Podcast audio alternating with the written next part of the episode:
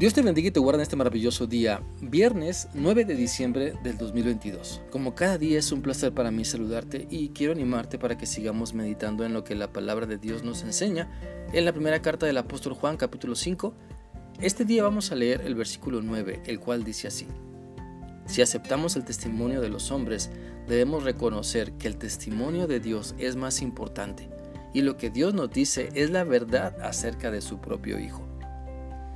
Por medio de este pasaje de la Biblia se nos deja en claro que el testimonio del Espíritu Santo es el testimonio de Dios, por lo que este pasaje nos deja ver que el Espíritu al que se refieren en los versículos anteriores es el Espíritu Santo de Dios.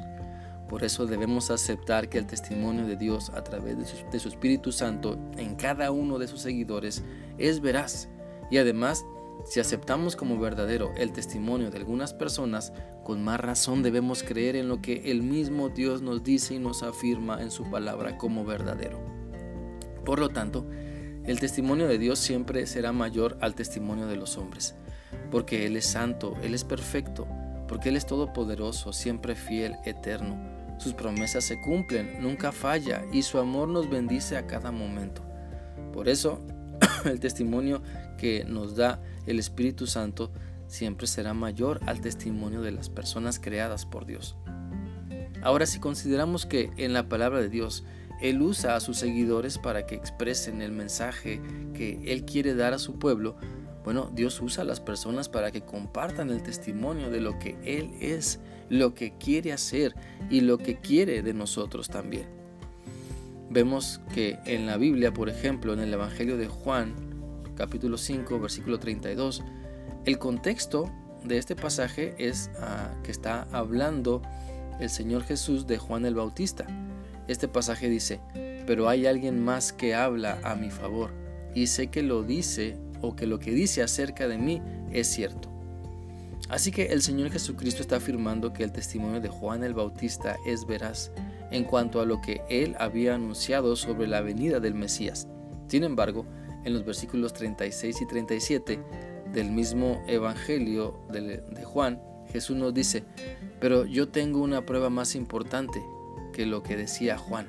Las obras que yo hago son mi prueba. El Padre me dio estas obras para hacer y ellas demuestran que Él me envió. Hasta el Padre que me envió ha hablado a mi favor. Por lo tanto, Siempre el testimonio de Dios será mayor al testimonio de las personas, y este pasaje de primera de Juan 5 se concentra en afirmar esta gran verdad.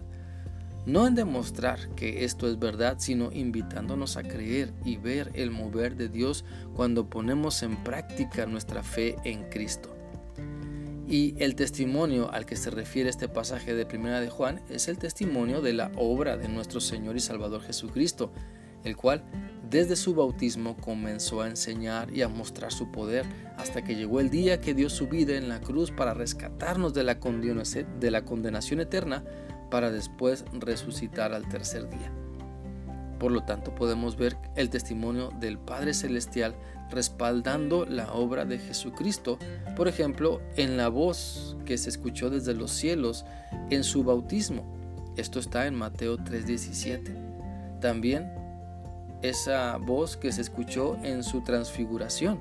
Esto está en Mateo 17:5. Y después de su entrada triunfal a Jerusalén, lo leemos en Juan 12:28.